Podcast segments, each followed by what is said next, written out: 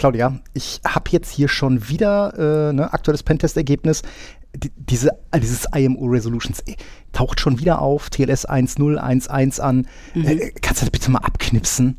Ja, ist ja, sollte ja kein Problem sein. Ne? Da, soweit ich weiß, greifen dann nur noch aktuelle Windows-Clients drauf zu. Das sollte ja kein, kein Ding sein. Gut, mit, ne, damit sollten die alle klarkommen.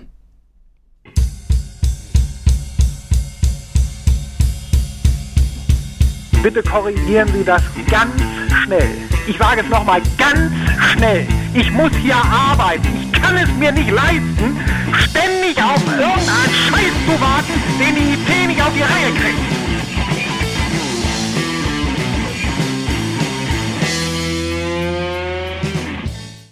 Und kaputt kaputt, wie immer. Hallo und herzlich willkommen zur neuen Folge äh, vom Wartungsfenster Podcast. Äh, Folge 1 nach dem Sommerloch, Folge 13. Was ist mit Folge 12 passiert? Dieses mit der Nullnummer bringt mich so aus dem Konzept. Äh, mich auch. Genau. Äh, Folge 12 ist äh, Bonus-Content auf unserem OnlyFans-Account. ähm, also da müsst ihr dann für zahlen, dass wir unsere Klamotten anbehalten. Ne? Ja, äh, Sommerloch ist vorbei. Ja, du ich warst im Urlaub, da. bist wieder da. Genau, ich du bin heute im Urlaub, wie war's? Äh, ja, ich bin heute den Tag 1 aus dem Urlaub wieder da. Ich bin noch nicht wieder urlaubsreif. Aber ja, der Urlaub war jetzt auch nicht, auch nicht, wirklich Urlaub. Schön drei Wochen Urlaub. Und äh, ich hatte ja in der letzten äh, Folge, die die äh, alle gehört haben, übrigens schöne Grüße, äh, Stefan, ne, von der Nordsee an die Ostsee. Wir waren leider nicht an der Nordsee. Ich tue jetzt mal so, als ob ich nicht wüsste, was passiert ist. Was, was, was, was passiert? Es gab ein kleines Corona-Malheur. Nein. Äh, Freitags erster Urlaubstag. Äh, mhm. Äh, am Samstag wären wir dann äh, zwei Wochen äh, auf unseren angestammten äh, Ferienhof gefahren. Mhm. Freitags morgens hüstelt Kind 1 ein bisschen rum. Ich denke mir so, ah, komm hier, ne, zack mal schnell. Einfach nur fürs Gewissen ein mhm. Corona-Test gemacht. kind in der Nase, im Rachen gemischt gemacht, getan. Und dann, ne, man tröpfelt drauf und so, Alexa, setz einen Timer auf. Alexa, vergiss den Timer, es sind schon zwei Balken zu oh sehen. Oh ja, äh, es hat uns erwischt mhm. nach zweieinhalb Jahren Pandemie. Äh, wo wir unfallfrei durchgekommen sind. Ähm, Haben wir nicht kurz vor deinem Urlaub noch darüber geredet, wie toll das ist, dass wir es geschafft haben, da durchzukommen, ist ja. Total super. Und ich habe ja auch immer gedacht, wenn es einer in die Familie einschleppt, dann bin ich das, ne? der sich in Krankenhäuser ja. tummelt und so weiter. Nein, April, April. Es war dann tatsächlich eine, äh, eine, ja, äh, meine Frau macht so äh, Kindergruppen, ne, so spielen, tralala. Und äh, ja, da haben wir es uns dann wahrscheinlich eingefangen. Auf jeden Fall, Tag später dann äh, waren mein Sohn und meine Frau positiv. Ich habe es dann irgendwie noch äh, zwei Tage länger ausgehalten. Mhm dann war ruhig. Aber ich sag mal aber so. weitgehend symptomlos. Ja, ja, das war jetzt alles ziemlich, mhm. äh, ziemlich entspannt. Ja, toll, toll, äh, Die Kinder hatten außer Rotznase und äh, positiven Tests mhm. gar nichts. Und ähm, ja, meine Frau und ich irgendwie so. Ne, irgendwie mal einen Tag äh, komisches Gefühl, dieses Unwohlsein, was man so bei einer Erkältung hat. Und danach mhm. äh, war das Thema dann auch wieder durch. Äh, aber gut, ähm, trotzdem schön hier, ne? Wir hatten ja dann erst gedacht, okay, kommen sie ja zwei Wochen, dann skippen wir die erste Woche. Na, dummerweise hat das mit dem Freitesten dann irgendwie nicht geklappt, also haben wir dann irgendwann den ganzen Urlaub weggeworfen, aber naja, wir haben das Beste draus gemacht. Ähm, und äh, ja, dafür ist der Garten jetzt äh, quasi unkrautfrei. Ja, ihr wohnt ja auch in einer, in einer schönen Gegend, das kann man ja nicht anders äh, sagen. Äh, ja, genau. Ausflüge also, ne? dürften sich da Ausflugsziele äh, finden sich da. Genau, das kommt davon, wenn man mhm. wohnt, wo andere Leute Urlaub machen. Genau. Aber ähm, äh, neben, dem, äh, neben, den, äh, neben dem Urlaub gab es noch ein paar andere äh, ganz hübsche Überraschungen. Und zwar hat uns äh, der Christian vom Focus On Podcast ähm, erwähnt. Der hat nämlich ähm, auf unsere Folge abgezielt, wo wir dann den Broadcom Merger mal ein bisschen auseinandergenommen haben Grüße an Christian, danke für die Erwähnung. Auch Gruß an die Kollegen von der SVA, mhm. ähm, also den Focus On Podcast, äh, kann man sich ruhig mal, äh, ruhig mal anhören. Ähm, sind so immer wechselnde, wechselnde Themen, ähm, also auch so eine Data Center und Development und hin und her. Mhm. Kann man mal reinhören, verlinken wir hier auch. Ähm, dann äh, hatte sich der Christian aber auch äh, neben Lob für, für diese Aufarbeitung von diesem Broadcom-Merger noch mit einer Frage an uns gewandt, äh, die ich dann jetzt dir auch mal stellen würde. Was sagst du denn zu Proxbox als Virtualisierer für kleine Kunden? Bitte was? nein, nein, in aller Ehrlichkeit, äh, sagt mir persönlich jetzt noch gar nichts. Äh, nee, äh, ich, äh, mhm. mir lief es halt immer mal wieder über den Weg, aber äh, Fakt ist, äh, mhm. In unserer Bubble gibt es nee, halt einfach genau, nicht. Genau, Namen gelesen, aber Ne, ja, äh, bislang noch nicht, nicht hinterhergestiegen. Ich habe lange hin und her überlegt, woran das liegen könnte, dass sich das in unserer Bubble so gar nicht, ähm, so gar nicht auftut, weil, ähm, also ne, ich sag mal, wenn man jetzt speziell mal so auf ähm, Virtualisierer für kleine Kunden ähm, äh, abzielt, dann reden wir ja typischer so Single-Server-Lösungen. Also ich habe da mal ein bisschen mhm. rumrecherchiert, also Proxmox, äh, Proxmox kann auch groß, ne, so mit äh, mhm. äh, Cluster und Live-Migration und Failover und lalala. Ähm, aber Christian hat ja hier konkret mal nach Virtualisierern für kleine Kunden nachgefragt. Das sind auch unsere, ne, unsere typischen Single-Server-Deployments. Mhm. Aber Fakt ist, äh, ich glaube, die befeuern wir alle mit Hyper-V. Ne? Und ja. ich glaube, dass, mhm. ähm, also zumindest war meine Erklärung dafür, dass sich halt äh, gerade in diesem Single-Server-Umfeld viel Hyper-V bei uns tummelt, äh, war schlicht und ergreifend die Erklärung einfach das Virtualisierungsrecht in der ähm, Windows-Standard-Lizenz. Da kannst du dann halt ne, mhm. ne, auf einem Hypervisor zwei äh, Gastsysteme betreiben. Und das, das, entspricht halt auch eher dem, dem Naturell mhm. unserer unserer Kundenbasis. Ja, auch selbst bei unseren kleinen Kunden, wo wir Hyper-V einsetzen, ist halt häufig auch der Wunsch seitens des Kunden da, auch wenn der selber keine IT hat, keinen Administrator vor Ort hat oder sowas, dass der mal gucken kann.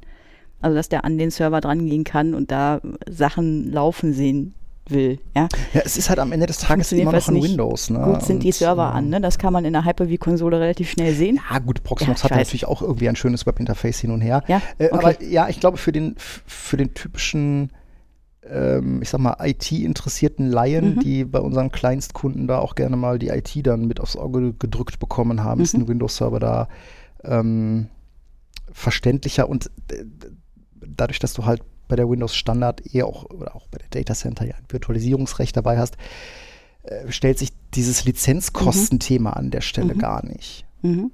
Ne? Ich meine, klar, wenn man jetzt ähm, ähm, vSphere Essentials dagegen stellt, also ich sage jetzt noch nicht mehr Essentials Plus und Essentials, ähm, äh, klar, da hat man natürlich schon nennenswert Lizenzkosten. Mhm.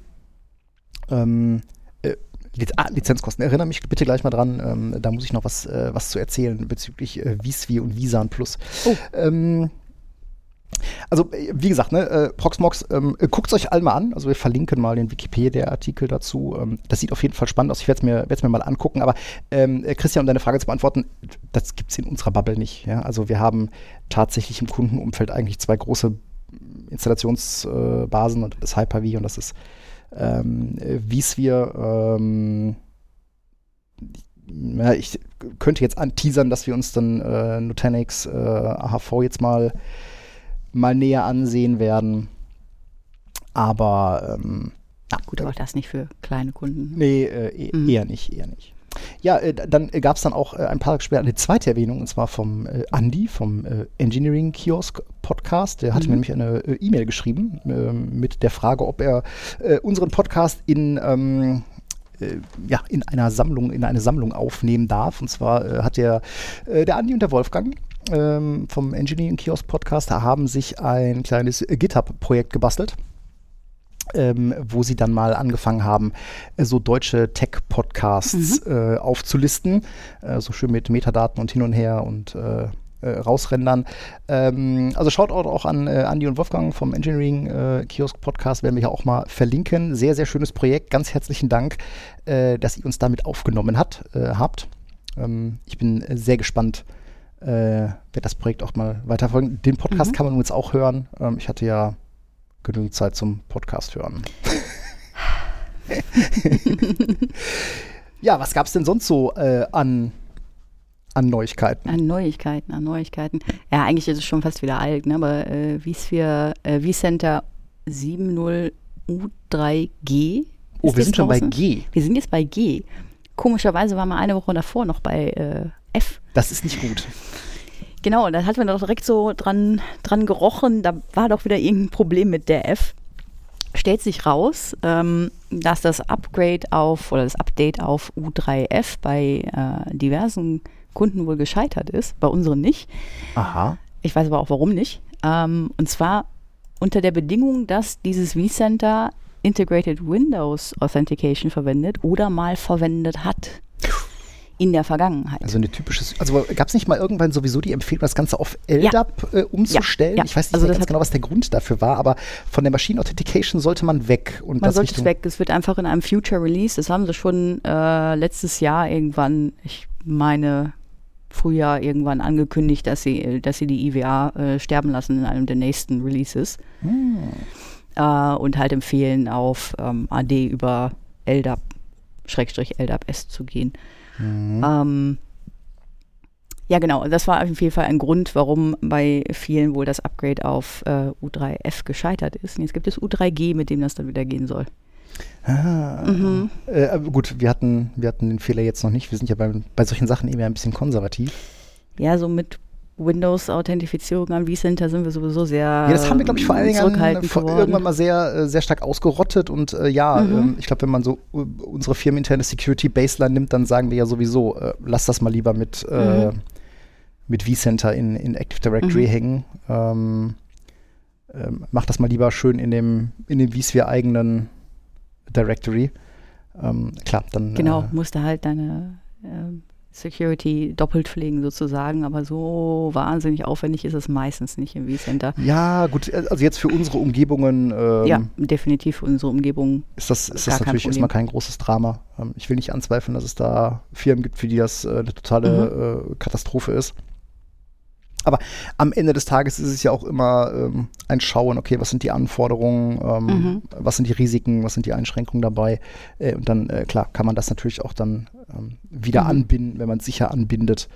Ähm, also auch äh, ne, wie Center grundsätzlich mal irgendwo sicher wegsperren. Mhm. Und dann sehr genau also. schauen, wer da, wer da dran darf. Ähm, ja, eine andere schöne Neuigkeit. Äh, Microsoft haut ähm, ein bisschen was äh, für lau raus. Ach, das ist immer schön. Ja, äh, und zwar äh, M365 E5-Pläne. E5-Pläne? Ja, äh, äh, Klammer auf, ohne Audio-Conferencing und ohne Windows 10. Ja, aber trotzdem. Äh, aber äh, trotzdem, ja, es gibt äh, M365 Developer E5 Pläne für Lau. Ähm, zwar ist das eine Subscription, die läuft 90 Tage beinhaltet 25 Seats, äh, M365 E5, äh, wie gesagt, ohne eine Windows äh, 10 äh, und ähm, ohne Conferencing. Ähm, ist insofern ganz lustig, läuft zwar nur 90 Tage, kann aber verlängert werden. Mhm. Und was ist denn immer, ich meine, du kennst das, wir haben, wir haben so ein, äh, so ein ähm, M365 Lab Tenant. Mhm. Ähm, aber man braucht ja immer mal so ein Lab Tenant zum Rumspielen. Ja, man kann ja nicht immer die eigene Prot nehmen, genau. nicht, ups. Äh, genau, und äh, genau für den Zweck äh, mhm. gibt es diese M365 Developer-Pläne. Ähm, äh, schön dabei, wenn man die aufsetzt, hat man ähm, die Möglichkeit, einen äh, fertigen Tenant ähm, zu nehmen. Der kommt dann schon mit so ein paar Usern angelegt, mit Testdaten und so weiter für SharePoint, für Teams, für hin und her. Da kann man sich dann ähm, ein bisschen austoben. Ähm, da kann man allerdings keine äh, Custom Domains ähm, drin äh, verknüpfen.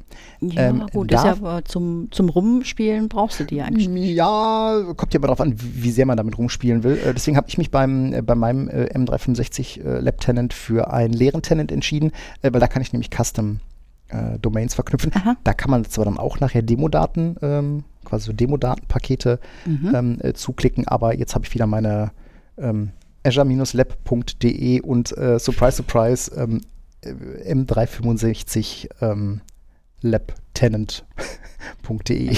Die war auch noch frei. Kriegst du diese Domänen immer? Ich weiß es nicht. ähm, ja, äh, soweit ganz schön. Ähm, äh, verlinken wir auch mal. Hat, ähm, ich hatte ein paar Anlaufschwierigkeiten bei der, bei der Einrichtung. Also äh, mhm. äh, da kam dann bei der ersten Registrierung schon so, oh, wir haben hier ganz viel zu tun und äh, ja, kann einen Moment dauern. Äh, dann habe ich es nochmal versucht, dann ähm, lief die Registrierung auch durch. Mhm. Ähm, ist dann nachher auch tatsächlich äh, einmal äh, komplett. Ne? Also auch das Azure AD mit Premium P2.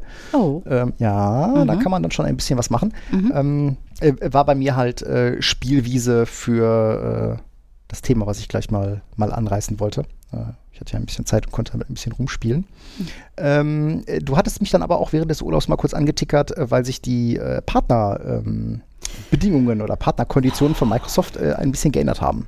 Ja, ich weiß nicht, ob es anderen da draußen auch so geht, aber als ich hier diese ähm, die neuen Microsoft-Partnerkonditionen, was heißt neu? Die sind eigentlich im März kommuniziert worden, wie es halt so ist. Man ist dann nicht jeden Tag dran oder nicht jeden Tag, Tag da auf dem Dashboard und bekommt das nicht unbedingt mit.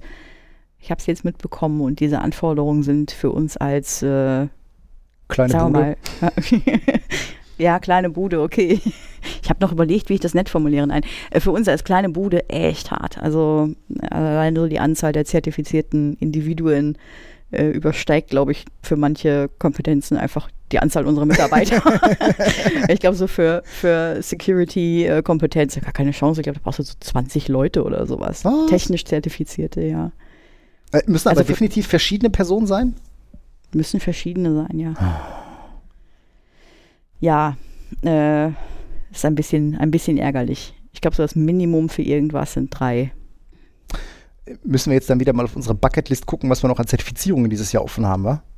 Die ich meine, ka ja. ka kaum war Microsoft ja fertig, ist ja HP dann äh, aus dem Hut gesprungen und sagte, ja. hallo. Wir hätten da noch gerne. Mhm. Hallo, genau, wir hätten da noch gerne. Ähm, ja, haben wir dann äh, auch äh, HP Enterprise möchte ja seine, seine Partner gut ausgebildet wissen und auch mhm. da ist es dann jedes Jahr aufs ja, Neue zu Recht wieder. Immer, ne? Auch bei Microsoft irgendwo zu Recht, aber ja, wobei ich, äh, hatte ich glaube ich auch schon mal, ähm, äh, schon mal ausgeführt, ich finde das Verfahren, wie Microsoft ähm, es den Leuten anbietet, Zertifizierungen aktuell zu halten, finde ich bei Microsoft einfach angenehmer äh, als bei HP oder HP Enterprise. Das, das ist wahr, ja. ja. Weil, ne, wir haben es gerade gemacht, wir haben gerade mal wieder irgendwie äh, jetzt äh, 246,50 Euro zweimal äh, mal eben Kaching ausgegeben, äh, dafür, dass ich dann äh, Anfang September äh, irgendeinem schlecht Englisch sprechenden Inder meine Webcam wieder durchs Büro halten darf, damit sich auch ja kein Troll unter meinem Schreibtisch versteckt hat, um mir die Pearson View-Prüfung äh, zu machen. ähm, ja, zum Glück müssen wir nur eine Prüfung machen. Mhm. Dann haben wir es wieder. Das geht. Äh, haben wir es wieder, haben wir es wieder voll. Und ich glaube, den Study Guide haben wir auch noch irgendwo rumliegen. Ähm, äh, ja, ist halt. Ähm, ja, genau. du, du sagst das. Hilft ja nichts. Äh, nee, ähm, äh, gehört halt mit zum Spiel, ne?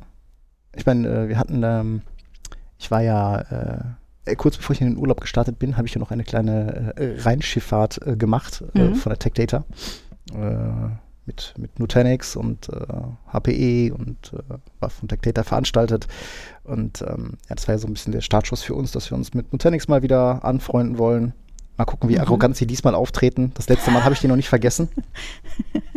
ja, entschuldige bitte. Also, ne, als das erste, also, jetzt, Disclaimer, ne? also bitte mit einem, mit einem Augenzwinkern ähm, äh, verstehen.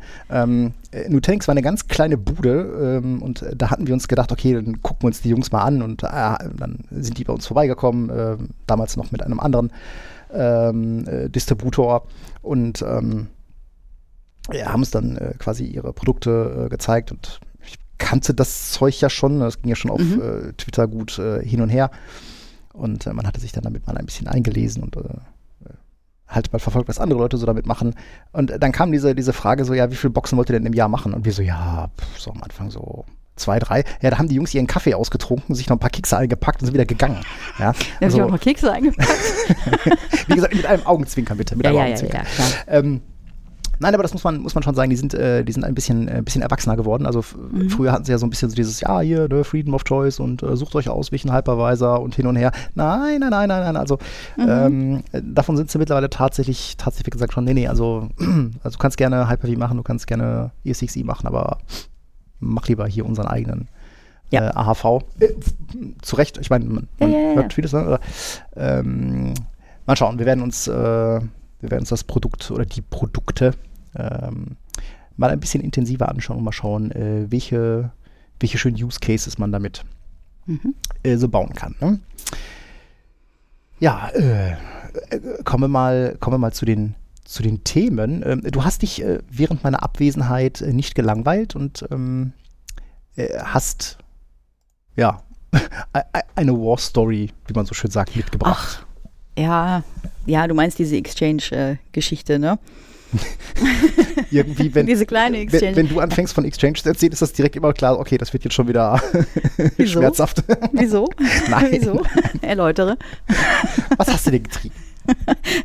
Willst du damit sagen, ich kenne mich nicht so gut aus mit? Nein, das ist, habe ich so nicht verstanden. Alles gut.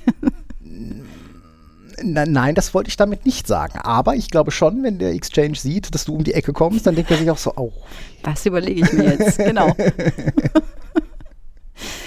Nein, wir hatten eine ähm, Exchange Hybrid Installation. Ähm, Kunde hatte zweimal Exchange 216 in der DAC. Ja. Ist ja, ja erstmal nichts gegen einzuwenden. Genau, hinter einem, hinter einem Citrix ADC. Ne, und das Ganze auf Windows 2.12 R2. Oh, oh, oh, da müssen wir auch mal über Migration laut nachdenken bei dem Kunden. Sollten wir mal machen, aber ich weiß nicht, was er davon hält. Wir haben jetzt gerade Exchange Hybrid gebaut. Tendenziell ja. wird das dann eher in Richtung Cloud gehen. Ja, ich habe ja, auch, hab ja auch nicht gesagt, auf was migrieren. Ich habe ja nur gesagt, wir müssen. Migrieren, ja gut. Ne? Kann ja auch heißen in die Cloud. Jedenfalls haben wir ähm, aufgrund verschiedener Anforderungen einen äh, dritten Exchange-Server dazu gebaut mit dem wir eben die, die Hybrid-Kommunikation äh, übernehmen. Warum machen wir das? Naja, die haben mehrere Tenants. Die haben mehrere oder kriegen mehrere Exchange Online Hybridstellungen, je nachdem. Ähm, und die vorhandene Infrastruktur wollten wir möglichst nicht anpacken. Das heißt, alles, was so hinter dem ADC ist, das sollte auch da bleiben. Ja gut, gerade wenn du jetzt äh, zwei Kisten hinter einem, äh, hinter einem ADC hast, äh, ja, ich glaube, das ist immer der bessere Weg, dann mhm. einen separaten Exchange-Server dann äh, dahin zu stellen. Der muss ja auch nicht äh, ne, mit ins Load Balancing rein, ja, nein, genau, sondern der kann ja dann einfach äh, genau. in der Org rumgammeln und seinen Exchange Sinn der Sache, machen. genau, mhm. und ein bisschen äh, SMTP zwischen Exchange Online und äh, Genau, und den Namespace, genau, dann genau, nach außen veröffentlichen. Ganz genau. Na, außerdem haben die noch diverse Online äh, On-Site Appliances. Wir haben NoSpam Proxy mhm. für S-MIME und da soll das natürlich alles weiter weiter durchlaufen. Ja. Also schön Central Mail Transport. Genau. Hm? Ähm, ja, der neue Server ist natürlich dann ne, Exchange 216, ist auf Windows Server 2016. Ja, weil 19 ne? noch nicht supportet. Ne, so, ja. ja. Hm. Ne, warum ist das an Windows Server 2016? Ähm, HCW ist eigentlich so weit durchgelaufen, hat da so eine Warnung, so ganz am Ende, so, hey, ich konnte die OAuth-Config nicht machen. Okay, hast du erstmal in die Logs reingeguckt, ja, gut, das wird damit zusammenhängen, dass der Kunde, ich glaube, 40 Domänen, äh, akzeptierte Domänen hat und der muss bei dem PowerShell-Befehl, wo die alle als SPN in den MS Online Service, Service Principal Name reingehauen werden sollten, ist das irgendwie auf die Nase gefallen. Denke ich, ja, ist egal, gibt einen Artikel dazu, wie man das händisch macht, habe ich händisch gemacht, soweit, alles schick. Jetzt hat man am Ende halt die Situation, okay, man konnte Mailboxen hin und her migrieren und alles, äh, alles schick soweit. Nur eine Sache hat nicht funktioniert. Und zwar Verfügbarkeitsabfragen. Und zwar nur in eine Richtung. Und das auch nur aus Outlook oder Teams. Wenn ich auf einem Client on-site, ähm, dessen Mailbox noch on-prem liegt, äh, Outlook gestaltet habe und eine ähm, Besprechung planen wollte mit jemandem, dessen Mailbox schon in Exchange Online liegt, hat das nicht funktioniert. Und zwar nur in die Richtung, in die andere Richtung ging. Also wenn du eine Cloud-Mailbox hattest, die konntest du dann halt von einem On-Prem-Postfach äh, FreeBSD lesen. Nochmal. Also wenn du eine Cloud-Mailbox hattest in ja, Exchange genau. Online mhm, und du so hattest herum. eine, genau. ähm, mhm. Okay. Genau. Und äh, ja, ja, das gut. ging und dann ja. ging es mal nicht. Also es, das war äh, sehr, sehr schwer rauszuprügeln, weil es ging, ich würde mal so tippen, so 70 Prozent der Zeit, fast zwischen 60 und 70 Prozent der Zeit ging das nicht. Aber äh, und dann ging es. War immer, äh, es ging quasi, wenn es funktioniert hat, ging es immer in die eine Richtung. Oder gab es auch also Fälle, Es ging zu 100 Prozent der Zeit in die eine Richtung und in die andere Richtung ging es zu 30 Prozent der Zeit. Okay, jetzt äh, Educated Guess, wenn du so ein Konstrukt hast, hätte ich jetzt, also äh, ja, so als interessierter Laie hätte ich gesagt, okay, entweder irgendwas Load Balancing oder irgendwas Firewall. Also äh, Firewall genau, im Sinne von. Genau, das habe ich auch geguckt, ne? Das ja. äh, alles schön ausgeschlossen, das hatte nichts mit dem Load Balancer zu tun. Und rein streng genommen ging es ja auch um die andere Richtung. Es ging ja nicht um die eingehende Richtung, sondern um eine ausgehende Richtung. Ende vom Lied. Ich habe das Problem, hat mich über meinen Urlaub hinweg gedanklich beschäftigt, weil ich musste das leider ungelöst äh, zurücklassen, als ich in Urlaub gegangen bin. Wie oft warst du an dem Punkt, dass du mit einem mit einer Axt Generis RZ gegangen wärst? ja, die können ja auch nichts dafür, die Server. Ist egal. Ja, Auflösung Auflösung haben wir vorhin schon angeteasert. Dö, Im Intro. auf den Windows Server 2.12 R2, wo die alten Exchange-Server drauf liefen, musste für den Client, für die Client-Seite TLS 1.2 aktiviert werden und 1.0 und 1.1 deaktiviert werden. Und dann lief das Ganze. WTF. Hm. Ja gut, ist lange angekündigt. Ne? Also ich meine, man kann ja jetzt heutzutage wirklich keiner mehr sagen, dass er das nicht wusste, dass jetzt TLS 1.2 irgendwie Pflicht ist. Das kann mir heute keiner mehr erzählen. Ich glaube, Ja, das wurde wobei- angekündigt, ja, ich mein- 2017, dass das deprecated wird. Also Also, ähm, ja, ich glaube, äh, wenn man das jetzt ein bisschen, ähm, ein bisschen ausdifferenziert betrachtet, würde man sagen, okay, das wussten wir schon länger. Ich sag mal, dass, ähm, äh, du machst ja auch heute kein SSL 2, SSL 3 mehr an. Äh, ich glaube, wir alle wissen, dass TLS 1011 auch deprecated ist, dass man es halt nicht mehr aktivieren soll. Fakt ist natürlich, es ist halt an ganz vielen Stellen, also jetzt, äh, also ganz ehrlich, Leute, wenn ihr noch irgendwie Zeug habt, wo SSL 2, 3 an ist, Gott bewahre, macht das bitte aus. Ne?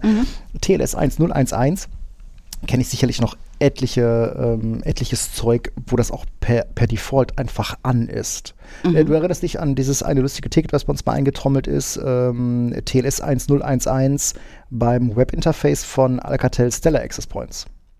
ja, Ja, wir hatten auch, also ich habe damals keine Möglichkeit gefunden, das abzuknipsen. Mhm. Ne?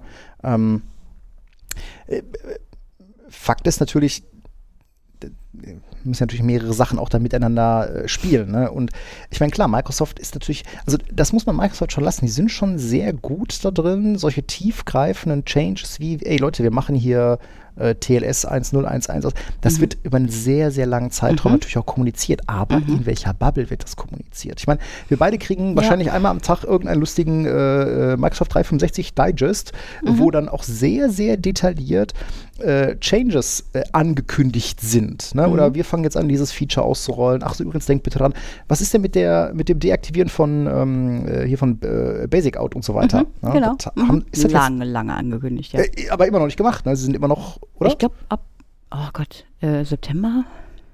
ja, äh, ko- kommen wir gleich. Also, ja, oder ist es jetzt vielleicht zum Ende des Monats ne? gewesen? M- Ja, wie auch immer. Genau. Ähm, also äh, das ist schon, und ich meine, sagen wir es mal so, ne, bei 212 R2, das ist, da ist das ganze Zeug auch noch per Default an. Mhm, ganz genau. Ja? Und ich sag mal, es ist jetzt auch nicht so einfach, ähm, es auszuknipsen, weil das ist jetzt keine Option im Server Manager, dann machen wir TLS 1011 aus, weil da, da äh, greifen ja wieder verschiedene Sachen ineinander. Ne? Also du hast ja den, den äh, IIS, dann hast du dann auch teilweise so Einstellungen für, für fürs .NET Framework, wo das dann gemacht werden muss. Oh ja. Mhm. Ne? Ja, ja, ja. Das sind ja dann verschiedene Stellen, also auch ähm, äh, wenn man ganz, wenn man es mal ganz äh, einfach runterbricht, sind es am Ende das Registry Keys. Aber ich glaube, wenn du es machen willst, musst du irgendwie an vier verschiedenen Stellen äh, Registry Keys setzen, um TLS 1011 auszuknipsen. Ja, exakt. und das halt dann entsprechend äh, zu forcen. Und wir hatten es im Intro ja schon so ein bisschen angerissen, am Ende des Tages muss auch Client-Anwendung da einfach mitspielen. Mhm. Ja, leider auch oft genug. Ne? Das hat, spielt keine Rolle, dass du dann Windows 10 Client hast, wenn deine Client-Anwendung das nicht unterstützt. Äh, Genau, ne, weil ähm, wenn dein Server sagt, äh, also ähm, jetzt äh, da vielleicht auch nochmal zu, äh, zum Kontext, äh, Server und Client handeln ja die höchstmögliche Cypher Suite aus. Ne? Cypher Suite beschreibt halt, ähm, welche verschiedenen ähm, Verschlüsselungsalgorithmen verwendet werden können zur Absicherung einer Kommunikation. Ähm, also ne, sprich Cypher für Schlüsselaustausch, für, ähm, für Blockverschlüsselung und so weiter.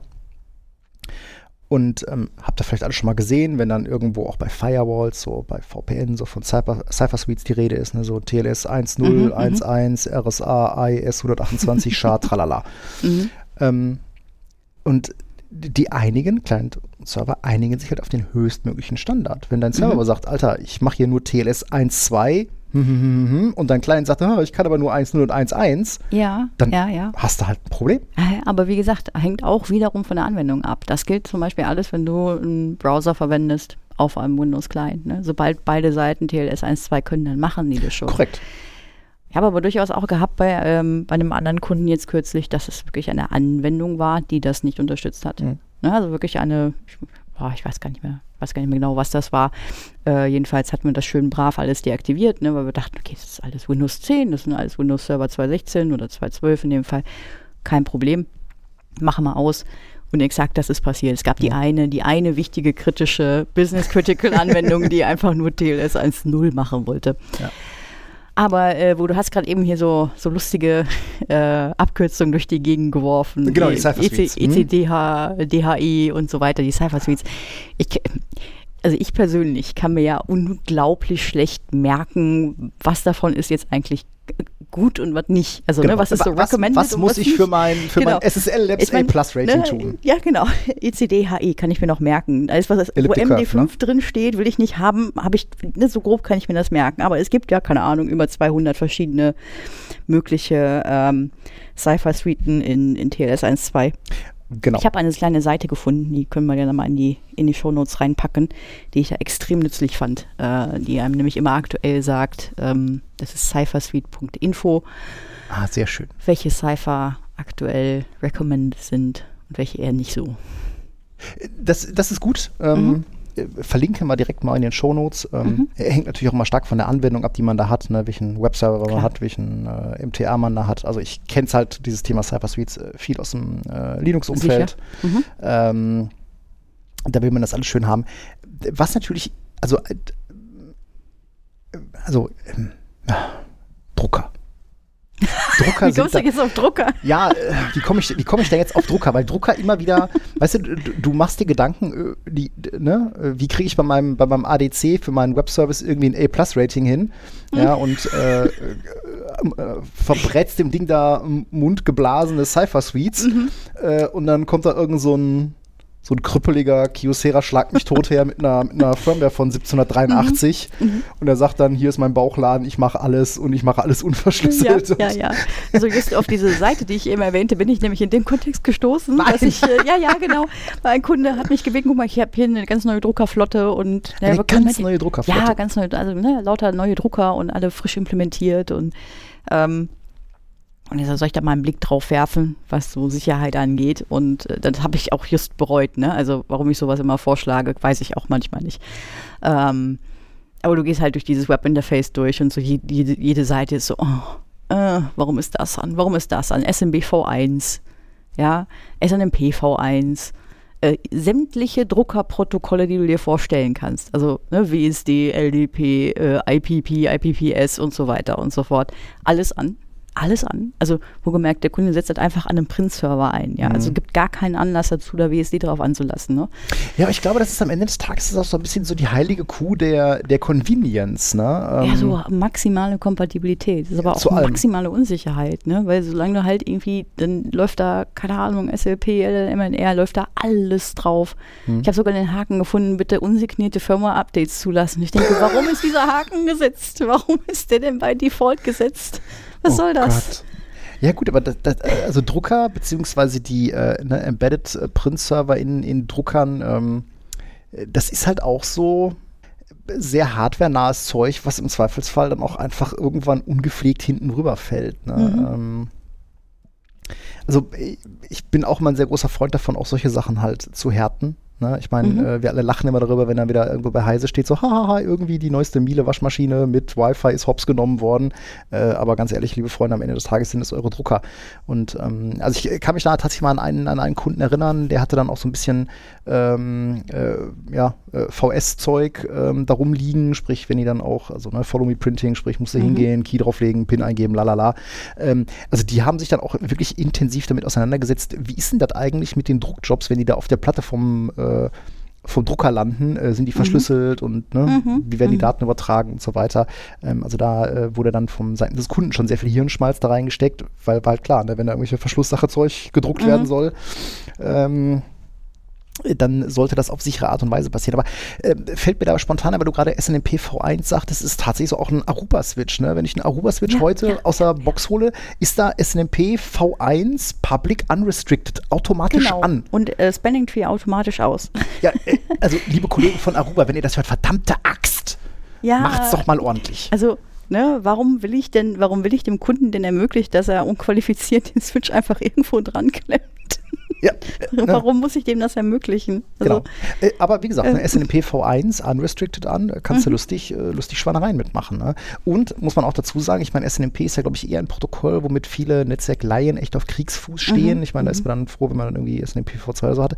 Ähm, ich meine, wir haben, wir haben seit Jahren SNMP V3. Ja? Also ja. wir wissen, wir können authentifiziert und verschlüsselt mhm. äh, SNMP-Zeug machen. Und, mhm. ähm, aber es ist halt schon immer so ein bisschen krampfig, den Leuten zu sagen, okay, lass mal SNMP V3 anmachen. Ähm, ja, du brauchst halt oh, hier ja. authentifiziert und verschlüsselt und Passphrase hier, Passphrase da mhm. und äh, Rollen und User und dalala. Ja, aber lieber keine SNMP als V1 oder V2. Äh, ganz, ja. ganz, einfach. So, ne? Ne? Muss, muss dann, man sich halt dann mache ich lieber einen Ping in meinem Monitoring, wenn ich nicht das Ding monitoren will. ah, ja. Ping ist böse. Ping muss man abschalten. Ping ist böse. Ping ja. ist böse. Ping ist böse. Ping ist böse. Äh, kannst du mir einen Grund nennen, warum die Windows Server Firewall standardmäßig Echo äh, Reply blockt? Ich meine, die ganzen Fascho-Admins sagen ja auch so, nein, meine Warnadresse darf von draußen nicht angepinkt werden. Und ich glaube, für diese Fascho-Admins, da wurde bei IPv6 gesagt, so wisst ihr was, Freunde, wenn ihr IPv6 funktioniert haben wollt, dann muss da ICMP funktionieren. Ja, wenn weißt du, ich denke dann immer, okay, dass das nicht geht, da, da wird es irgendeinen Grund geben, den ich jetzt einfach nicht kenne. Hm? Aber Gut. Lassen wir das, lassen wir das. Lassen wir das. Ja, äh, und äh, ich habe auch gesehen, und du hast es mir gerade äh, vor der Aufnahme äh, gezeigt, du hast ein bisschen PowerShell-Code. Ach so. Äh, ja, ja, ich habe bei einem ich habe bei einem Kunden äh, quasi so eine Art Monitoring von Active Directory Events äh, eingeführt. Genau, du hast mir mal kurz wieder in Reporting. 30 Sekunden vor Augen geführt, was für ein was für ein Low-Code-Developer ich bin. Ach komm. Nur weil das Ganze einen Header hat, wo man mein Name und eine äh, Description drin steht. Das macht es nicht besser. Nee, äh, aber vor allen Dingen Reports und dann ging es um ähm, NTLM. Anmeldung, weil ich wollte mal so ein Gefühl dafür kriegen, oder wir wollten mal so ein Gefühl dafür kriegen, wie viel davon da noch in der Domäne unterwegs ist. Ja gut, also NTLM-Auditing ist ja grundsätzlich was, wo ich immer sage, ah, ja, das sollte man mal gemacht auf haben. Auf jeden Fall. Sollte man mal gemacht haben. Äh, Im Endeffekt wird es bestimmt Systeme geben, wo sich das nicht ändern lässt. Aber ich sag mal, in einer überschaubaren Domäne müsste sich das eigentlich, äh, ich sag mal, um, ausrotten lassen. Äh, weil wenn, dann wollen wir Kerberos. Wie dem auch sei, ich wollte da mal so ein Gefühl für kriegen. Es ist äh, schlimmer als gedacht da, aber ist ja immer so. Vor allen Dingen vielmehr so bei den ersten Mails, wo der geht halt hin und guckt sich die, die Logs von den Domain-Controllern an und identifiziert, okay, das ist NTLM, V1, V2. Jetzt gibt es ähm, bei V1 so eine kleine Besonderheit. V1 wird manchmal gelockt, obwohl es gar kein NTLM ist. Das heißt, ähm, da steht zwar im Security Log ein Event und da steht unten drunter Paketname äh, oder Pakettyp ist ähm, NTLM, auch ne, LM Package Name ist NTLM V1, aber es wurde in Wirklichkeit kein, kein NTLM-Schlüsselmaterial gefunden. Das heißt, das ist irgendwas Anonymes und so ist dann auch der Benutzername ja, der anonyme Logon. Ähm, solche Events, die, ja, die kann man wohl mal, die sind, die sind soweit unbedenklich, weitgehend. Ja? Mhm. Äh, man sollte mal klären, wo die herkommen. Also zum Beispiel uralte Kisten mit einem Computerbrowser an oder sowas. Ne? Die, sowas ist so ein klassisches äh, Event. Aber der Kunde hatte hier so einige NTLM V1-Anmeldungen. Die meisten davon waren äh, Anonymous Logon. Und dann sah ich aber immer zwei der, der DCs. also immer gegenseitig Events loggen. Okay, ne? DC1, Anmeldung auf DC1 und das lockte dann halt der DC2 und andersrum. So, da ich weiß, bei welchen Kunden wir reden, weiß ich auch, dass das, äh, ich will nicht sagen flammenneue 216er sind, aber die sind vor gar nicht so langer Zeit installiert worden. Sind das 219er? Das sind 219er. Dann, ja gut, äh, das ist ja noch unverständlicher. Ja, total unverständlich. Bis auf wenn du die Lösung hörst. Ah, okay. Da handelt es sich um eine Domäne, die jetzt nicht gerade vor drei Jahren oder vor fünf Jahren gebaut wurde. Ja, die hat so ein paar Jahrzehnte auf dem Buckel, würde ich es mal fast sagen. 17 Jahre. 17 Jahre. 17 okay, Jahre. dann vielleicht ist ein paar Jahrzehnte, aber übertrieben, aber gut. 17 Jahre. Oder, warte mal eben, äh, wann habe ich hier angefangen? Ich würde jetzt. Die schon. Ja, doch, 18. 18 müssten das sein. 2003, 2004, ne? So ja, die Kante 2004, ja. 2004, meine ich. Ja. Wie dem auch sei, ähm, es ist wohl an irgendeinem Punkt in der mal entschieden worden und es ist an irgendeinem Punkt mal die Default Domain Controller Policy angepasst worden. Und das LM Compatibility Level wurde gesetzt auf nur NTLM-Antwortsätzen. Warum? Wahrscheinlich aus Zeiten, als NTLM noch besser war als alles andere. also Kerberos haben wir seit Windows 2000. NTLM geht auf NT3 irgendwas zurück. Tja, da, ich kann es dir nicht so ganz genau sagen. Ich weiß nicht, welcher Grund dahinter steht. Die heilige ich, Kuh der Kompatibilität. Ja, aber das ist ja eigentlich eben nicht kompatibel. Ja, gut. Wie bist Wie du denn dem auch sei.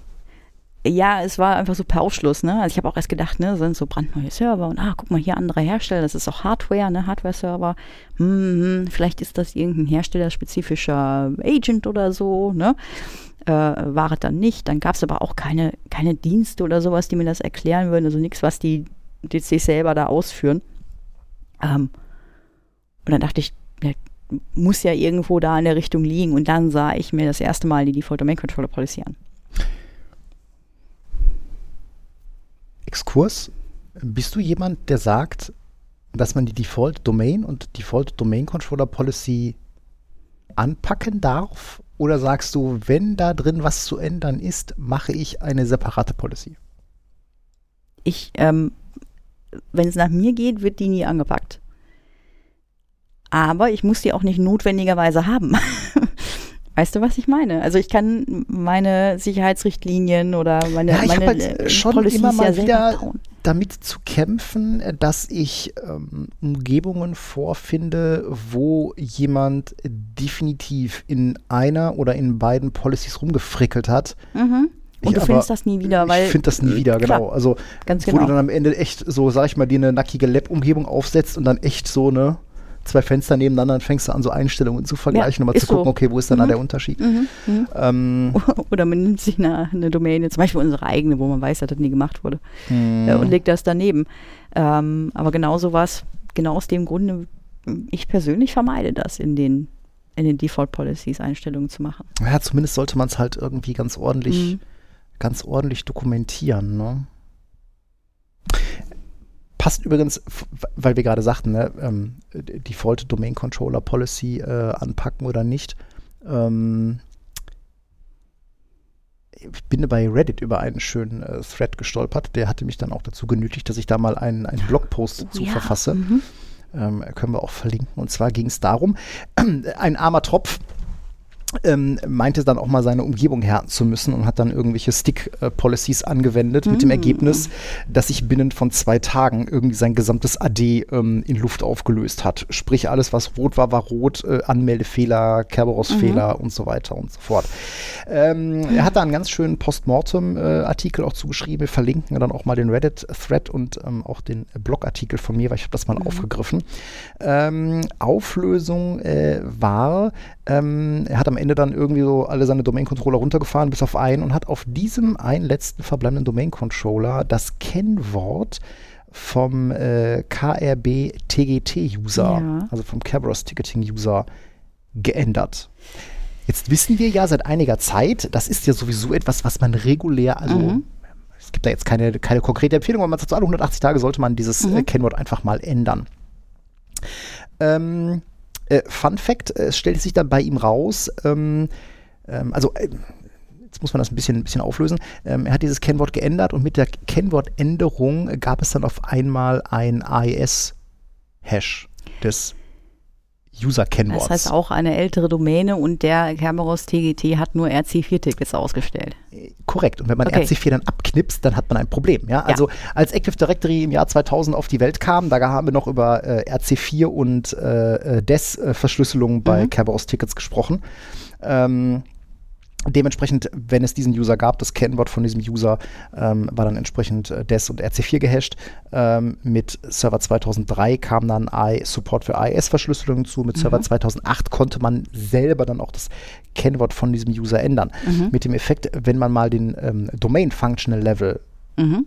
von Server 2003 auf einen höheren, also 2008, 2008 mhm. 2, 2012, 2012 2, bla bla bla, geändert hat, dann wurde automatisch das Kennwort vom KRB-TGT-User geändert.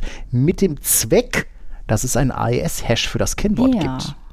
So, das ist auch bei Microsoft so dokumentiert, dass ja. beim äh, Hochziehen des Domain Functional Levels von 2003 auf ein höheres Level genau das passiert, dass eben das Kennwort vom KRB-TGT geändert wird. Hm. Es gibt aber genug Evidenz bei hm? Reddit hm? und im Internet, dass das offenbar nicht immer der auch, Fall ist. Auch gesehen, ja. Selber, selber gesehen, letztens no? noch.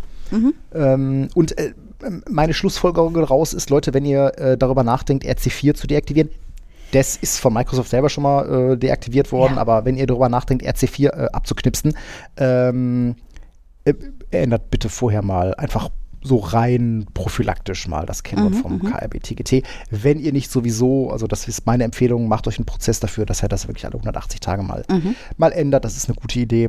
Mhm. Das sollte man mal machen. RC4 abknipsen ist ja auch eine gute Idee, ne? Ähm, ist mir letztens auch mal in die Finger gefallen, aber dann im Zusammenhang mit einem Trust innerhalb eines, eines Forests äh, mal aufpassen. also wenn, Trust. Ja, genau. Wenn, äh, wenn ihr so ein Konstrukt habt, ihr habt mehrere Domänen in einem Forest, ähm, die haben ja einen Trust untereinander, mhm. ähm, dann schaut euch den mal an, ob da der Haken gesetzt ist, also diese Vertrauensstellung, ob der Haken mhm. gesetzt ist, dass die andere Domäne AES-Verschlüsselung unter, äh, unterstützt.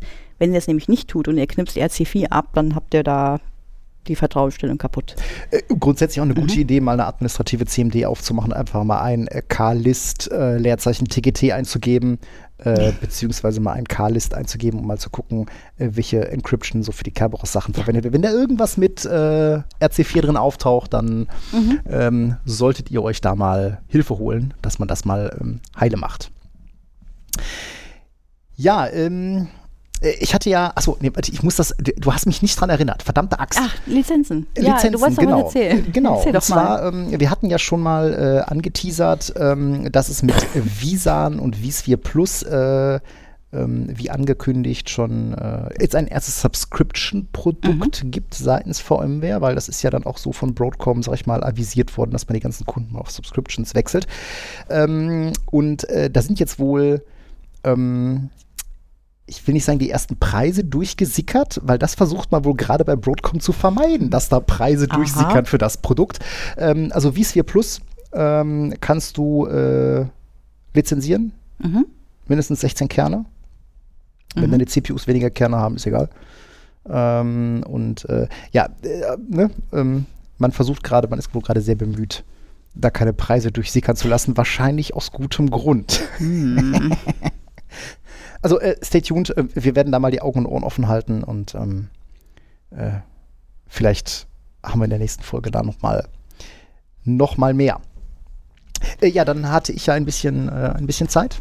Ja, und womit hast du dich da denn du hast vorhin so angeteasert. Ja, äh, genau, richtig. Ich hatte dann halt ähm, die M365 5 äh, Lizenz mal genutzt, um mal zu schauen, wie es denn mit dem äh, Microsoft Graph äh, PowerShell SDK aussieht. Mm. Mm. Ja, gehört. Das kündigt sich so an, so als Ablöse für diverses, ne? Genau, das ist wieder ganz lustig. Ähm, eigentlich wollte Microsoft, oder es gibt ja bei Microsoft einen bunten Blumenstrauß an PowerShell-Modulen, um ja. an äh, Microsoft äh, 365 rumzufuschen. Alles online. MS genau. Online, Exchange Online Management. Azure AD, V1, Azure V2, lalala, mhm. ein bunter Blumenstrauß. Aber selbst äh, Azure AD gibt es nicht nur eine nee, und, und so weiter. Ja, genau. Und mhm. was ja für mich mal der persönliche äh, äh, Breakdown ist, ist dann, wenn ich dann anfangen muss, wenn ich bei einem Kunden etwas mache und ich muss dann einmal eine PowerShell Core kann ich aufmachen, weil das Modul läuft damit und dann muss ich wieder eine, eine PowerShell 5 irgendwo mhm. aufmachen, mhm. weil das Modul mit der 7 nicht läuft. Und, mhm. und oh, da kriege ich mal die Hörner. Äh, und jetzt ähm, hatte Microsoft gesagt, ja, so Freunde, im Juni 2022 knipsen wir den alten Scheiß ab. Das sagen sie oft, machen es dann halt nicht. Juli, wollte gerade sagen. ähm, dann hieß es, äh, wir machen das im Dezember 2022. Aha. Und jetzt hat man gesagt, ja, wir machen das dann irgendwann nach Dezember 2022. Aber äh, das gibt wir sind euch. Noch nicht fertig. Nein, wir sind noch nicht fertig. Aber das gibt euch allen ein bisschen Zeit, ähm, äh, sich mit der, mit der Graph PowerShell mal auseinanderzusetzen. Mhm. Ähm, weil also die, die, die Microsoft Graph API, das ist ja so ein bisschen das verbindende Element hinter allen äh, mhm. Microsoft 365-Diensten. Mhm. Ne? Ähm, das ist ähm, insofern natürlich interessant, weil du mit der Graph API wirklich alle 365-Dienste mhm. befummeln kannst. Ja? Ob mhm. das Teams ist, ob das Exchange ist, ob das Azure AD ist, ist total egal. Mhm. Warum ist das so? Äh, es ist eine REST API. Ja, und damit ist die Tür und Tor geöffnet. Ähm, was da besonders schön ist, ähm, es reicht halt, ähm, du hast einen API-Endpunkt, ja, du hast ein Access-Token. Mhm. Und damit steht dir da Tür und Tor offen. Du brauchst also nicht irgendwie dich einmal gegen Azure AD und einmal gegen Exchange Online. Nein, nein. Du machst einmal, mhm. äh, besorgst du dir halt so ein, so ein, so ein Access-Token. Und dann kannst du damit wirklich, sag ich mal, ähm, die komplette okay. 365-Plattform ähm, bespielen. Was auch schön ist, das ist jetzt das erste Modul und ich, da trägt natürlich so ein bisschen dann Früchte, dass es am Ende des Tages eine REST API ist, ist cross-plattformfähig. Ja? Oh, okay. Also mhm. PowerShell 5, 7, Mac, Linux, Windows, egal welches Endgerät du da hast. Mhm. Da ist, ähm, du kannst es halt auf jedem beliebigen Endgerät mit der PowerShell deiner Wahl ähm, kannst du damit, damit loslegen. Und ähm, das ist natürlich auch ähm, schon mal ganz wichtig, ähm, es wird die komplette Bandbreite der Modern Authentication Library ähm, supported. Ähm, was natürlich dann auch im Hinblick auf Security ähm, nochmal eine ganze Menge mehr bietet. Kann ich gleich mal was zu sagen. So ein Nachteil ist, äh, Du darfst natürlich alles, was du irgendwie an Skripten ah, für M365 ja. gebaut mhm. hast, darfst du einmal neu machen. Mm. Mm. Das ist nicht so schön, aber naja, ist vielleicht auch nicht die schlechteste Idee, dass man so von Zeit zu Zeit mal ähm, seine ganzen Skripte irgendwie in einem Refactoring unter, mhm. genau, äh, unter, unterzieht und ähm, das dann halt einmal, einmal neu macht. Ähm, installiert ist das Ganze relativ einfach, ne? schön Install Module, Microsoft.graph, ja. Ende. Okay. Äh, Frage am Rande: äh, Scope, Current User oder All Users? Wo installierst du standardmäßig dein Zeug hin? Ich mache eigentlich, äh, mach das eigentlich äh, All User. Warum? ah, wo ist mein Abmahnungsblock? nein, ich äh, bin, äh, ja, ja, nein, also ich äh, bin tatsächlich Team Current User. Auf meinem Notebook gibt es nur den einen. Aber egal. genau, also warum nimmst du All? Okay, gut. Nein, nein, alles gut, alles gut, alles gut. ähm, was natürlich da ganz schön ist, wenn du damit einmal anfängst, äh, grundsätzlich ähm, Authentifizierung, Autorisierung läuft gegen ähm, die Microsoft Identity mhm. Plattform. Sprich, ne, Authentifizierung ist erstmal so, sag ich mal, deine Identität feststellen. Autorisierung ist halt, ähm, okay, welche Berechtigungen mhm. hast du denn eigentlich? Und das ist, das ist schon mal ganz interessant, weil die Berechtigungen, mit denen du da rumhantierst, das wird über so eine Permission Scopes gemacht. Okay. Pass auf, der Punkt ist ja folgender. Wenn du, ähm, oder was ist denn der Klassiker? Der Klassiker ist doch, wir nehmen unseren äh, M365 Global, Global Admin. Globalen Admin. Ne? Wir mhm. schmeißen ein PowerShell-Modul äh, an, was irgendwas mhm. im äh, M365 macht. Der fragt nach Authentifizierung und sagt, hier ist mein Global Admin und gib mir einfach alles. Mhm. Das funktioniert so einfach nicht mehr ähm, sondern äh, da müssen wir jetzt beim Verbindungsaufbau ähm, einen Permission Scope halt definieren. Also was möchten wir denn zum Beispiel machen? Möchten wir User ah. Profile lesen? Möchten mhm. wir an mhm. Kalendern rumspielen? Mhm. Ähm, äh, etc. Und danach äh, oder damit verbunden sind natürlich dann so die Rechte List, mhm. Create, Update, Delete, also so wie man es von einer REST API auch erkennt. Also, ne, ja, Fun okay. Fact, wenn du jetzt mhm. das, das, PowerShell SDK nicht verwenden willst, du kannst auch äh, deine Linux-Skills rauskramen und lustig mit Curl darum hantieren. Also du? Nein. okay. Nein. Dann? Ähm, ich nicht. Ähm, Microsoft hat das auch alles sehr, sehr schön dokumentiert. Es gibt eine schöne, ähm, schöne Endpoint-Reference, die können wir auch mal äh, verlinken. Und ähm, wenn man halt mal einfach so damit einsteigen will, du installierst das PowerShell-Modul, ähm, machst danach einen Connect äh, im G-Graph und äh, dann muss halt auch deine Permission Scopes mit, mit angeben. Und das ist halt auf Dauer vielleicht ein bisschen unhandlich. Ne? Ich meine, wenn du jetzt ad hoc irgendwie mhm. da rumhantieren willst, äh, kannst du das machen. Äh, besser ist es dann nachher mit einer, mit einer App-Registration zu arbeiten. Okay. Und das, mhm. ist, das ist jetzt auch wieder so eine, ähm, in meinen Augen, so aus, auch aus der Security-Perspektive, natürlich eine ganz interessante Sache. Du hinterlegst in deinem Tenant eine App-Registration, mhm. äh, die du dann halt benutzt und äh, kannst halt da dann entweder zum Beispiel ähm, per Zertifikat authentifizieren. Oh. Ähm, oder aber per, äh, per App-Secret. Ähm, äh, Zertifikat heißt halt, du lädst halt ein ähm, nur den Public Key hoch, der Private mhm. Key muss halt auf deiner Maschine sein. Das ist, glaube ich, auch eher so das, was man, ähm, was man draußen ähm, in der Prod nutzen sollte. Also ich habe es mhm. bei mir einfach mit meinem S, meinem Zertifikat äh, gemacht, ähm, so zum Testen und Rumspielen.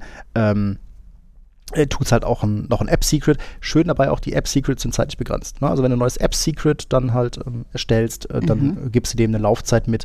Äh, musst es dir wegnotieren, weil du kriegst es einmal angezeigt, danach dann halt nicht mehr, äh, wie man das halt auch so von, von App-Secrets erkennt. Aber das ist halt ja. definitiv auch was, wo Microsoft sagt, nee, das ist was für Test-Dev, weil mhm. so ein mhm. App-Secret wird dann auch irgendwo hardcoded hinterlegt. Mhm, mh. ja, also ähm, äh, sieht auch beim Verbindungsaufbau tatsächlich so aus, wenn du mit einem App-Secret rumhantierst, musst du daraus dann erstmal so einen Access-Token äh, bauen. Mhm. Ähm, das sind ähm, nicht ganz so handy, aber ähm, das funktioniert schon. Dieses äh, Permission Scope-Thema zwingt dich natürlich dazu, dir vorher Gedanken zu machen, was willst du da eigentlich tun? Oh, das ist aber eine schwierige Anforderung. Ah, ist eine schwierige Anforderung, genau. Ich muss vorher wissen, was ich. Okay, ja, ja. Ne? Und ähm, ja, wobei, das führt natürlich auch dazu, dass du dann, je nachdem, was du da automatisieren willst, dann mhm. registrierst du natürlich dann auch verschiedene, also im besten Fall registrierst du natürlich verschiedene ähm, machst du verschiedene App-Registrations. Du hast zum Beispiel ja. ein Skript, was zum Beispiel ähm, automatisiert, dass, dass ein, ähm, ein Teams-Team angelegt wird. Ja? Mhm. Ähm, oder ähm, äh, was halt irgendwelche Benachrichtigungen in, in Teams-Channel reinpostet, was so, zum Beispiel ähm, irgendwas äh, aus einer SharePoint-Site mhm. holt, hochlädt, sonst irgendwas. Und da, da, kannst du dich dann sehr konkret eine App-Registration machen, gibst dir die Berechtigung, mhm. machst eine Authentifizierung über Zertifikat und dann ist das auch, ähm, sag ich mal, ähm, so als äh, ähm, ja, Login auch in, in ähm, im Auditing vernünftig sichtbar. Mhm. Ja? Ähm, die Berechtigung, da gibt es auch nochmal eine, eine Unterscheidung. Es gibt halt Delegated Permissions und ähm, Application Permissions. Ähm, also die Delegated Permissions, das ist so typischerweise so alles, was irgendwie so Web oder. Ach, ist oder es dieses, ne? Diese App möchte das und das in deinem. Korrekt, ja, genau. Okay. Mhm, ne? das, mhm. ist, das ist also so eine, ähm, so eine Delegated Permission, also wo mhm, dann entsprechend mhm. deine App dann auch, sag ich mal, ähm, bestimmte Identität anfragt. halt, ja. Mhm. genau, dann halt äh, Dinge erledigt. Und ähm, das Schöne dabei ist natürlich, dass, dass wenn du mit Delegated Permissions arbeitest, deine App nie mehr Berechtigung als dein User haben kann. Okay, ja, ist logisch. Mhm. Ne? Ja. Ähm, wenn du halt Dinge automatisieren willst, die eher ähm, als Task oder sowas laufen, da brauchst du dann eher die Application Permissions, das ist so für Background Services gedacht. Ähm, und da hast du nämlich exakt die Rechte, mhm. oder die, die App hat dann genau, ähm, oder der Task, den du dann halt über die App Registration auswählst, dann genau die Rechte, die du dann halt da ähm, sehr schön ähm, äh, ausgewählt hast. Mhm. Alles in allem ähm, muss man natürlich ein bisschen äh, da ein bisschen umdenken. Ähm, wie gesagt, deswegen, man muss dann halt auch ähm, seine Skripte umbauen, was die Permissions angeht. Ich sag mal, bei den Delegated Permissions, da wird der User halt gefragt, ne, darf diese App das? Ähm, es gibt halt bei beiden Varianten, sowohl bei den Delegated als auch bei den Application Permissions, gibt natürlich auch noch die Möglichkeit, diesen Consent halt als Admin zu geben. Nach dem Motto, mhm. ne, ich als Admin sage halt, okay, es gibt hier einen Admin-Consent, dass diese App das darf. Mhm. Na, dann kriegst du halt auch keine, keine Nachfrage mehr ähm, für, den, äh, für, den, für den User. Ähm, äh, äh, Microsoft Graph ist natürlich so ein, so ein Rabbit Hole, ne? Da kannst du dich natürlich auch äh, du hast doch Zeit im Urlaub. unfassbar, unfassbar reinnörden in das Thema. Ähm, Finde ich natürlich wieder sehr spannend. Ähm, muss an vielen Stellen natürlich umdenken. Mhm. Ähm, ist natürlich auch unglaublich flexibel. Ich habe jetzt, wie gesagt, nur so ein bisschen am Rande damit rumgespielt. Mhm. Ähm, also den üblichen Kram, so ein, so ein User mal manipulieren, User mal anlegen, User mal löschen, äh, irgendwelche Sachen in, in Teams, äh, mhm. Kanäle rein, reinpusten. Ähm, was man da auch dann mal ähm, sich mal anschauen kann, ist das ganze Thema ähm, Power Automate. Macht ja. am Ende nichts anderes auch als an der Graph API ja. rumspielen. Mhm. Ähm, Habe ich mir nämlich dann auch in dem Zusammenhang aber nochmal mit, mit angeguckt. Ähm, auch immer wieder schön, was da geht. Ähm, ich weiß nicht, wie der eine oder andere, wer mir auf Twitter folgt, der wird sich morgens immer über seinen lustigen äh, Guten Morgen-Tweet wundern, ja. Das ist auch so ein Power Automate-Überbleibsel. ähm, Findest du nicht mehr, wo du es abschaltest? Äh, na, ich müsste es mal abschalten, aber immer wenn ich daran denke, ich möchte das mal abschalten, dann. Hast du keine äh, Zeit, das zu tun? Ne, wieder da. Oh, ein Eichhörnchen. Ähm, ja, dann habe ich es wieder, hab wieder verdrängt. Ähm, also wie gesagt, wir verlinken mal ein bisschen was äh, zu dem ähm, zu der Microsoft Graph. Ähm, mhm. Schaut es euch auf jeden Fall mal an. Ihr werdet da nicht drum rumkommen. Ja? Also Microsoft hat die Axt an die alten PowerShell-Module angelegt. Ähm, der Tag X kommt. Ja. Ich gucke ich guck's mir ja an, aber kann ja nicht jeder Urlaub haben. Ach, kann nicht jeder Urlaub haben. Ach, Moment, bist du nicht der, der gerade Urlaub hatte? Einfach, das ist doch schon ewig her. Ah, ja. Aber das ist schon so ein bisschen so. Wenn einer von uns beiden Urlaub hat, ist der andere dann äh, danach schon wieder urlaubsreif, ne? Ja. Definitiv. Weil ich gar nicht so genau weiß, warum. Ich meine, es ist nicht so, als ob ich ständig Sachen von deinen Kunden bearbeitet hätte, aber. Ne? Ja, es lastet, ja, die Seniors haben hier, da lastet viel auf den Schultern. das schneide ich raus. die Leute glauben das. ich schneide das raus, ich schneide das raus. Nein. Ähm, wie, wie, stehst du denn überhaupt dazu? Ich hatte letztens auch noch mal so eine, äh, bei einem Kunden tatsächlich so eine, ähm, eine Unterhaltung. Muss man so als Infrastrukturmensch programmieren können? Programmieren, nein. Ja, nein, ja, aber. Okay, okay. Aber, ja, ja, aber, aber, aber, ne? Also, ich, also Programmieren im Sinne von jetzt Software so entwickeln. Software entwickeln, Webseiten, Webanwendungen etc. muss man nicht können als Infrastrukturmensch. Ich meine, es ist manchmal das, hilfreich. Ne? Es ist manchmal hilfreich, ja. Du äh, kannst das. Ja. Und nu? ich hatte letztens zum Beispiel, zum Beispiel äh, äh, einen Fall, das war einer deiner Kunden übrigens, also deiner in Anführungsstrichen, ne? Ähm, äh, wo die äh, über eine Sophos UTM äh, Web Application Firewall OVA nicht anständig dargestellt wurde. Du weißt bestimmt, welchen, Kunden, welchen Kunden ich meine. Ich, ja, X9, weiß ich natürlich, X290. Weiß ich natürlich sofort. Mhm, genau. Äh, und da hat das geholfen, weil ich dann nämlich nachvollziehen konnte, okay, hier, hier ist es ohne und hier ist es mit, also extern, ne, und konnte mir dann im Quelltext angucken, okay, pass auf, der Zugriff scheitert beim, auf diesem Pfad. Und den konnte ich dann in der WAF freischalten. Also es hilft schon mal, wenn man ein bisschen HTML-Quellcode lesen kann. Aber eigentlich brauchen tut man das nicht, nee. Man kann sich auch, glaube ich, so behelfen. Ja gut, aber dieses Thema, also wir haben das ja immer mal wieder, ne? Also ähm, also äh, speziell, wenn man es jetzt, brechen wir es wirklich mal jetzt auch äh, für unsere Bubble äh, auf, auf PowerShell natürlich mal runter. Ja, ja ich glaube, ja, das ist echt, das, das ist, brauchst du einfach, ne? Mhm. Also ich glaube, wenn ich, ähm, ich meine, ähm, schönes Beispiel, da sind wir wieder bei Exchange, ne? Ähm, ich sag mal, Großteile einer Exchange-Migration, das ist PowerShell-Fu. Ich, mein, ich ja, erinnere mich immer wieder schön ja. daran, äh, meine letzte Spielerei hier mit äh, Edge Transport und so weiter. Mhm. Ähm, das gibst du jetzt aber gerade nicht alles aus dem Kopf ein. Nein, das habe ich hier alles schon in einem OneNote mal abgelegt. Mhm. Mhm. Ähm, das ist alles PowerShell-Fu, ne? Ja. Auch das ganze, das, ich meine, das, was du jetzt ja. gemacht hast, das ganze, das ganze Auditing, das ganze Reporting, das, das ist alles PowerShell-Fu. PowerShell das ist alles PowerShell, genau. Ne, also, so, also ich, ich glaube, egal, egal wer oder in welchem Level du unterwegs bist, das lesen zu können, das sollte, das sollte schon gehen, ne? Also zumindest nachvollziehen. Ja, das, ist, das du musst so Schritte nach, bewerten, nachvollziehen was man kann. Auf Stack ne? Overflow googelt. Aber, ähm, oder auch hier, ne, Power CLI. Ne? Ich könnte mir gar nicht vorstellen, keine Ahnung, ich habe hier äh, kein, ich habe hier, keine Ahnung, zehn Hosts mit Standard-Switch. Ich muss eine neue Portgroup dran anlegen. Ja, meinst du, ich das mache ich händisch? Ich werde nie, ich werde nie dein fragendes Gesicht vergessen, als wir beide mal in Frankfurt waren bei einem Kunden. Spät abends äh, VMs von einem ESX hier von anderen schubsen musste und ich dann so einen PowerShell One-Liner irgendwie losgeführt und gesagt, so, jetzt, jetzt gehen wir essen. essen. und du so, hä? ah, komm, so war es ja nicht, aber ja. nee, aber es ist ja tatsächlich so. Also also PowerShell, na, also PowerCLI als PowerShell-Modul für mhm. VMware, das ist natürlich etwas, ähm, wo wir quasi nicht drum rumkommen. Genauso ähm, das ganze Thema Microsoft 365 Exchange, äh, auch da brauchen wir immer wieder ähm, äh, PowerShell. Ähm, was bei mir auch so ein bisschen so Pet Project ist, ist Python. Ne? Ähm, brauchen wir jetzt so aus unserer Windows-Welt jetzt nicht mhm. unbedingt.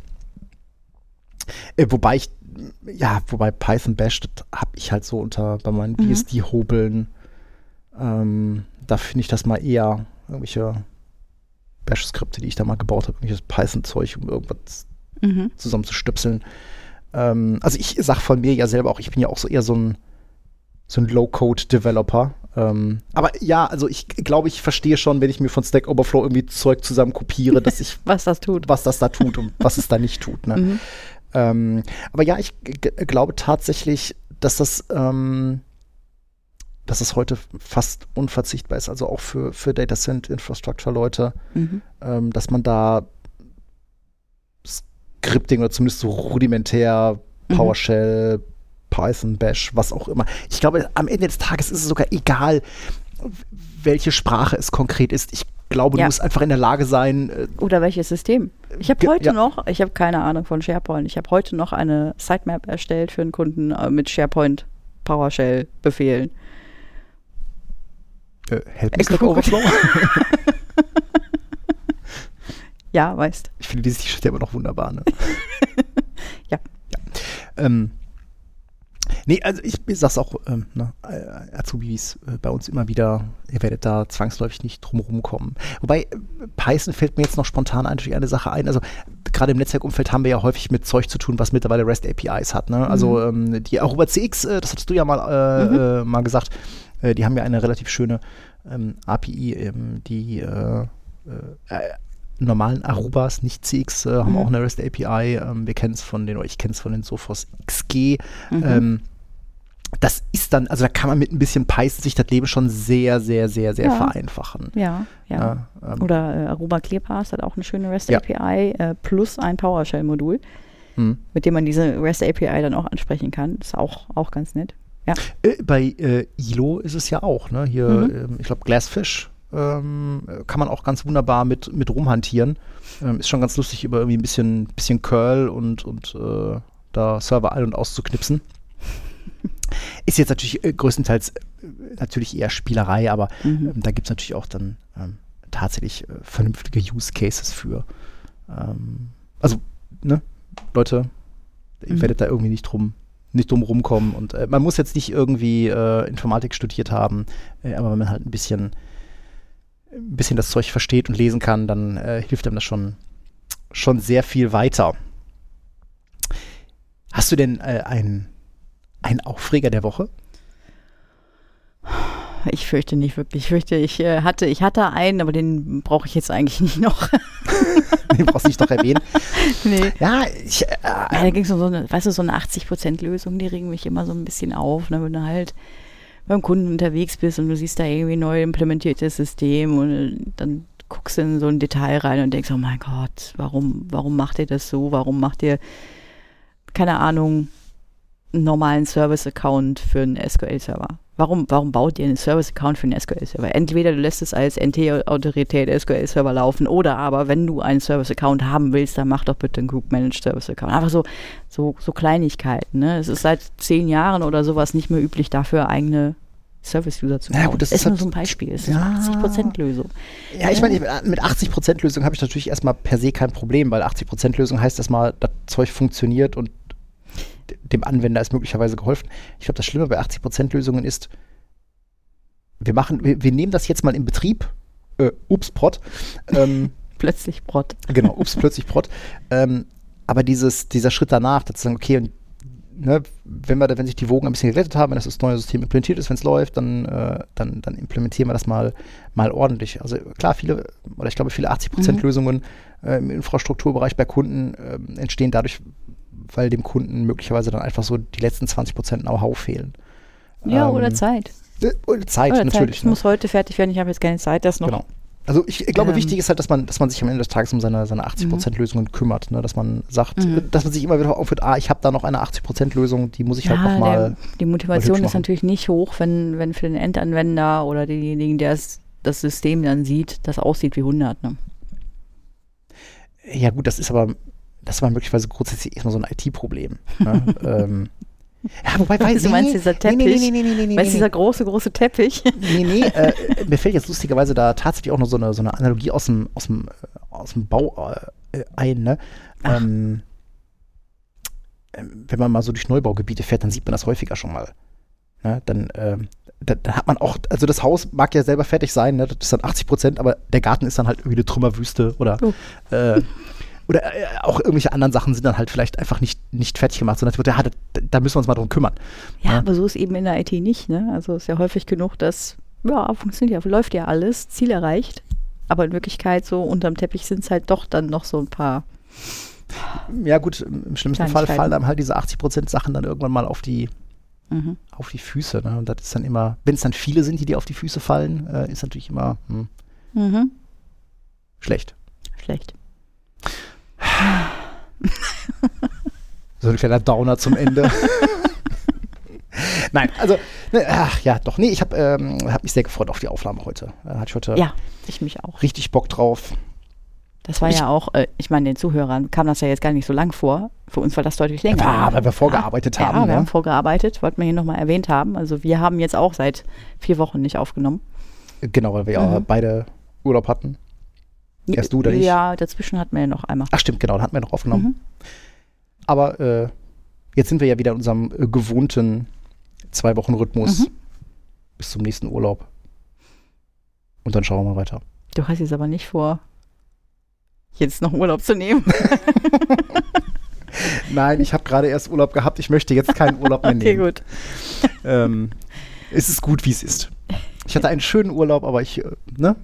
Darf man ja nicht so laut sagen, wenn man sagt, ich freue mich wieder auf die Arbeit. Ach, um Himmels Willen.